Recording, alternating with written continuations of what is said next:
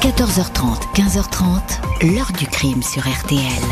Jean-Alphonse Richard. C'est un fait divers assez exceptionnel, euh, digne même d'un roman policier, une énigme pour l'instant après trois jours d'enquête. Un couple repêché en état d'hypothermie dans un radeau de survie au large des côtes portugaises. Le trimaran en question est bien repéré. À bord, dans la cabine, il y a un homme, un Français de 67 ans, retrouvé mort, ligoté. Bonjour. Août 2006, au large de la côte sud du Portugal, André Le Floch, un plaisancier breton, est retrouvé mort à l'intérieur de son bateau, un trimaran baptisé l'Intermezzo, chaviré dans la tempête. Un homme et une femme qui étaient à bord, Thierry Bey et Corinne Caspar, ont miraculeusement survécu aux éléments déchaînés, sauf que cette scène de naufrage dissimule une scène de crime. Dès lors, Thierry Bey et Corinne Caspar, personnages déroutants et traînant derrière eux une ribambelle de secrets, vont défrayer la chronique dans une enquête pleine de rebondissements et de révélations. Que s'est-il passé à bord de l'Intermezzo? Comment et pourquoi cet étrange couple aurait-il piégé le paisible retraité français avec la volonté de l'entraîner au fond de l'océan? Qui sont vraiment cet homme et cette femme accusés d'avoir commis le pire dans une mer déchaînée? Pourquoi encore Le mystère persiste sur cette journée d'été au large du Cap Saint-Vincent? Question posée aujourd'hui à nos invités et témoins de cette histoire. 14h30, 15h30. L'heure du crime sur RTL. Dans l'heure du crime aujourd'hui, l'affaire de l'Intermezzo. À l'été 2006, ce voilier authentique trimaran de course qui bat pavillon français vogue au large du sud du Portugal, la plus tranquille des croisières jusqu'à ce qu'un brutal naufrage le fasse sombrer. Ce 17 août 2006 au matin, le chimiquier Sichem Phénol, un cargo qui bat pavillon maltais, stoppe ses machines au milieu d'une mer démontée. Le vent est tombé, mais des vagues de 4 mètres de haut roulent encore dans tous les sens. La vigie du bateau a aperçu un point orange ballotté par les flots un canot de sauvetage avec deux silhouettes à bord. Le sauvetage va prendre une heure. Le canot gonflable vient finalement se coller à la coque du cargo. Les deux rescapés sont hissés à bord, un homme et une femme, visage émacié et hagard, comme apeurés. Ils grelottent, ils sont en hypothermie. Sous leur couverture, ils commencent à expliquer ce qui est arrivé. Vers 6 heures du matin, ils étaient à bord d'un voilier quand ils ont été surpris par la tempête. Ils ont affalé leur voile, mais une vague plus forte que les autres a couché le voilier. Le couple converse avec le capitaine en espagnol, langue que les deux Français parlent couramment. L'homme, grand et maigre, dit souffrir d'une entorse à la cheville. La femme, très fluette elle aussi, n'est pas blessée. Ils se ressemblent étrangement et pour cause. Thierry Bey, 51 ans, et Corinne Caspar, 47 ans, indiquent qu'ils sont tout simplement frères et sœurs. Trois heures après le sauvetage, les naufragés Bey et Caspar sont élitreillés et déposés à bord d'une vedette de la police maritime portugaise, puis une fois à terre, transférés à l'hôpital Curie Cabral de Lisbonne. Hormis la cheville qui fait souffrir le plaisantier français, aucune blessure grave n'est constatée, si ce n'est de nombreux hématomes et des égratignures sans doute causées par sa précipitation à quitter le voilier.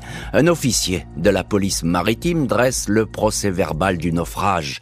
Corinne Caspar est la première entendue. Ses propos sont confus. Elle indique être épuisée. Elle dit toutefois qu'un troisième homme se trouvait à bord de ce voilier de 14 mètres, un trimaran baptisé Intermezzo. C'était le propriétaire, le skipper, un certain André, se souvient-elle, André Le Floch. Corinne précise qu'elle et son frère l'ont croisé par hasard un jour avant le départ en mer dans la station balnéaire d'Olao. Ils ne savent pas naviguer, ils ont sympathisé, le floc leur a proposé d'embarquer pour une mini-croisière autour du Cap Saint-Vincent. Ils ont accepté. Corinne Caspar est sous le choc et finit par décrire une croisière qui aurait tourné au cauchemar. Elle indique que André Le Floch lui a sauté dessus alors qu'elle préparait le dîner. Il l'a saisie par la taille, a essayé de lui arracher ses vêtements. Elle l'a repoussé s'est débattue.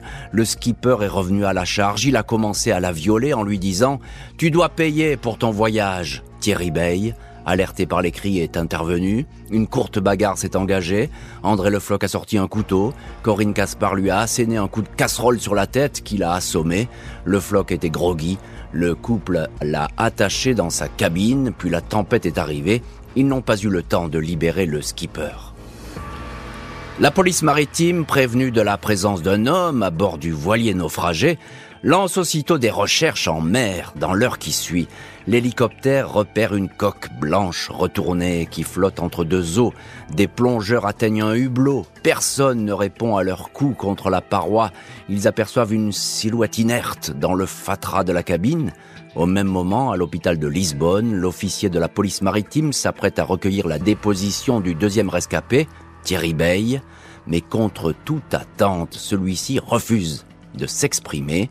Je ne parlerai qu'en présence de mon avocat, indique-t-il. Les rescapés du Cap Saint-Vincent ne vont plus très longtemps conserver leur statut de miraculé, suspectés d'être tout simplement à l'origine de la mort brutale d'André Le Floch. 18 août 2006, au lendemain du sauvetage des rescapés, Thierry Bey et Corinne Caspar, le trimaran Intermezzo est remorqué avec précaution jusqu'à la terre ferme. À bord, un cadavre, celui d'André Le Floch, 67 ans, propriétaire et skipper du bateau. Un homme que Corinne accuse de viol et que les deux passagers avaient dû ligoter. Le présenter à la police, mais la tempête a fait couler le bateau.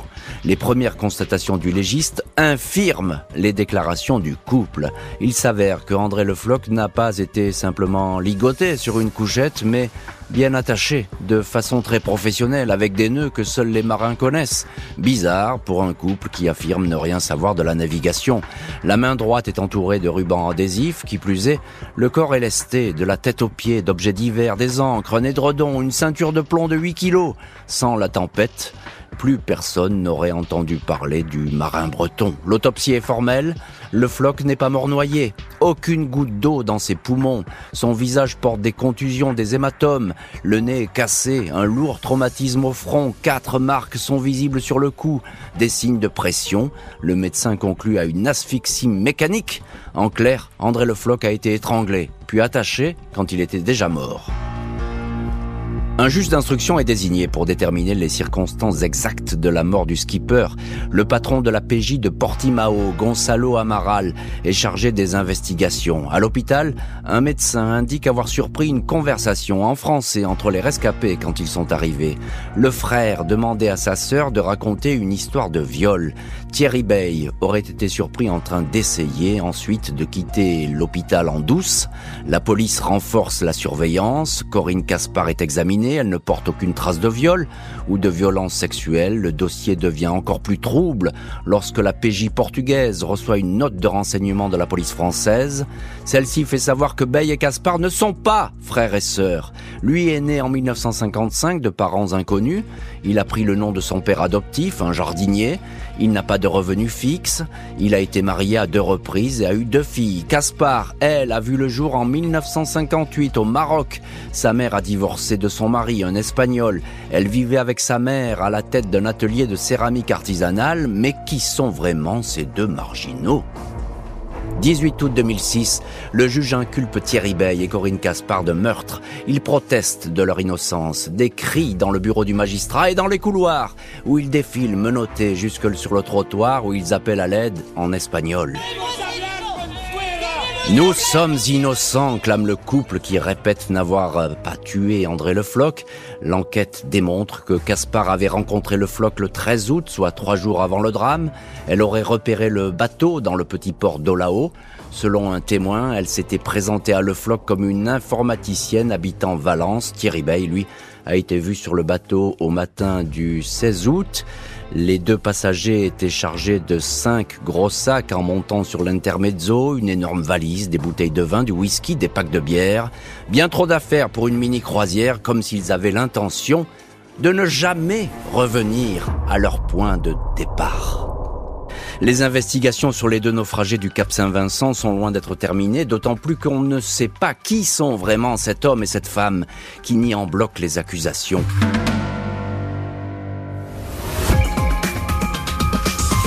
S'il était mort noyé, son bateau, il a chaviré, d'accord, mais mort comme ça, c'est difficile à accepter. Si seulement il disait la vérité. Je pense que c'est ça, hein, la vérité. Pourquoi ils l'ont tué? Pourquoi? Ils auraient pu voler le bateau sans le tuer. Ils salissent sa mémoire pour leur défense. Et puis lui, il est plus là pour se défendre, en fait. Heure du crime, consacrée aujourd'hui à l'affaire de l'Intermezzo, un couple de Français accusés d'avoir tué le skipper de ce voilier en août 2006 au large du Portugal, deux suspects dont les profils ne cessent d'intriguer les enquêteurs. Dans les heures suivant le naufrage de l'Intermezzo, Thierry Bey et Corinne Caspar avaient déclaré être frères et sœurs. Les autorités françaises avaient démenti cette affirmation quelques semaines après les inculpations. La mère de Corinne Caspar, Carole Caspar, raconte une étonnante histoire au journal Le Parisien. Elle affirme avoir reçu il y a dix ans la visite d'un homme, Thierry Bey, et compris que celui-ci était tout simplement son fils caché confiée à l'époque à l'adoption. Selon elle, Corinne et Thierry seraient donc bel et bien demi-sœurs et demi-frères. Carole Caspar dresse néanmoins un portrait des plus sombres de cet homme, un manipulateur, un pervers qui aurait jeté son emprise sur sa fille, au point de s'en emparer tel un gourou. Thierry Bey, je l'ai vu euh, d'une façon très épisodique pendant ces dix années. Il y a des années maintenant que je ne lui adresse plus la parole et que je ne le vois plus. Hein. J'ai accouché sous X, c'est sûr, en 1955. Mais je me demande vraiment euh, qui est-il et j'ai pu constater qu'il avait des accès de violence qu'il ne pouvait pas maîtriser. Ma fille était absolument envoûtée par lui. Il s'est servi d'elle d'une façon assez machiavélique. Lui seul même, lui seul me comprend, ne va alors cesser de lui répéter Corinne, qui quittera la maison pour suivre Thierry. Le couple va désormais vivre à la marge, dans l'Aveyron, puis dans le Gard. Fin juin 2006, ils rendent les clés de leur studio et prennent la route du Portugal. Pour les policiers, Thierry Bey et Corinne Caspar n'ont cessé de mentir depuis les premières minutes. Ils ont ainsi indiqué qu'ils ne connaissaient rien au bateau. Thierry, élevé en Bretagne, a pourtant une solide expérience de la navigation. Après avoir connu Corinne, le couple était parti plusieurs mois en Asie pour y faire de la voile et y construire sans succès leur propre bateau. Auraient-ils voulu s'emparer de l'Intermezzo pour réaliser leur rêve de tour du monde ou tout simplement pour le revendre après avoir éliminé André Le Floch dans les deux cas de figure? Les policiers sont convaincus que c'était bien le trimaran qui était la cible, un vol de bateau comme mobile du crime. Deux suspects qui clament leur innocence, mais le juge interdit leur remise en liberté. C'est sous le chef d'accusation de meurtre qu'ils vont devoir bientôt comparaître devant un tribunal. 24 octobre 2007, Thierry Bey et Corinne Caspar se retrouvent côte à côte sur le banc des accusés de la cour d'assises de Lagos. Bey, chemise jaune et veste, serre contre lui un dossier. Caspar, vêtu de clair, essaie de se rapprocher de lui. Les trois fils de André Le Floch sont là. Ils espèrent connaître la vérité sur la mort de leur père. L'avocat des accusés, Maître Villard, est optimiste. Ses clients lui ont juré qu'il s'expliquerait et répondrait aux questions contre toute attente. Thierry Bey annonce dès l'ouverture du procès qu'avec Corinne, ils ne parleront pas tant que leur avocat français, Gilbert Collard, ne sera pas arrivé. Maître Collard est bel et bien désigné, mais il est en retard. Après une heure, Thierry Bey se lève, exige un avocat français. Le procès est suspendu. 14 décembre 2007, après un mois et demi d'interruption, le procès de l'Intermezzo reprend. Toujours pas de maître Collard, un nouveau défenseur portugais a été commis d'office. L'audience n'a même pas commencé que Thierry Bey et Corinne Caspar, debout, dos juge, haranguent le public et la presse. Bey déclare qu'on veut les condamner sans preuve. Les accusés répètent qu'ils sont innocents. Bey, surexcité, clame que André Le Floch est mort de froid dans le bateau. Corinne Caspar lui emboîte le pas. Il est mort en attendant les secours. Dans une lettre adressée à RTL, Corinne avait déjà précisé André Le Floch est devenu fou, il m'a agressé sexuellement, a menacé de nous tuer. Qu'auriez-vous fait à notre place? Et elle ne va cesser de le répéter aux journalistes. M'a agressé euh, sexuellement. Il est devenu complètement fou. C'est la vérité. Qu'est-ce qu'il faut que je fasse? Il faut passer devant un détecteur de mensonges. Qu'est-ce que je peux faire pour que la vérité éclate? Les accusés ne vont cesser de vociférer tout au long de l'audience, absent à la lecture du verdict. 24 ans de prison pour chacun d'entre eux. Soulagement sur RTL de l'un des fils de la victime, Stéphane Le Floch. Je pense que c'est la, juste peine. Euh, en certain sens, c'est un soulagement. Maintenant, il ne reste plus que de s'y faire, tout simplement, que mon père est parti et que, c'est une page tournée. Hein. Il n'y aura pas de procès en appel. Les naufragés condamnés pour meurtre ne vont plus jamais revenir sur leur déclaration. Lors du procès de Thierry Bey et Corinne Caspar devant la cour d'assises de Lagos, La juge Alda Casimiro avait indiqué que le couple de Français avait agi avec sang-froid et préméditation. L'accusation avait dénoncé pour sa part la froideur des accusés et réclamé une peine suffisamment lourde pour les faire réfléchir à la gravité de leurs actes.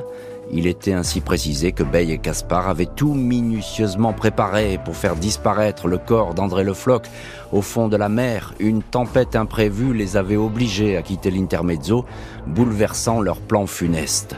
Pour les enquêteurs, le but des deux routards était bel et bien de s'emparer du bateau. Ils auraient tenté de faire signer un acte de vente à un propriétaire menacé et entravé. Les années de prison n'ont pas eu de prise, semble-t-il, sur les certitudes et les dénégations de Thierry Bay et Corinne Caspar, aujourd'hui respectivement âgés de 67 et 64 ans. L'heure du crime, présenté par Jean-Alphonse Richard sur RTL.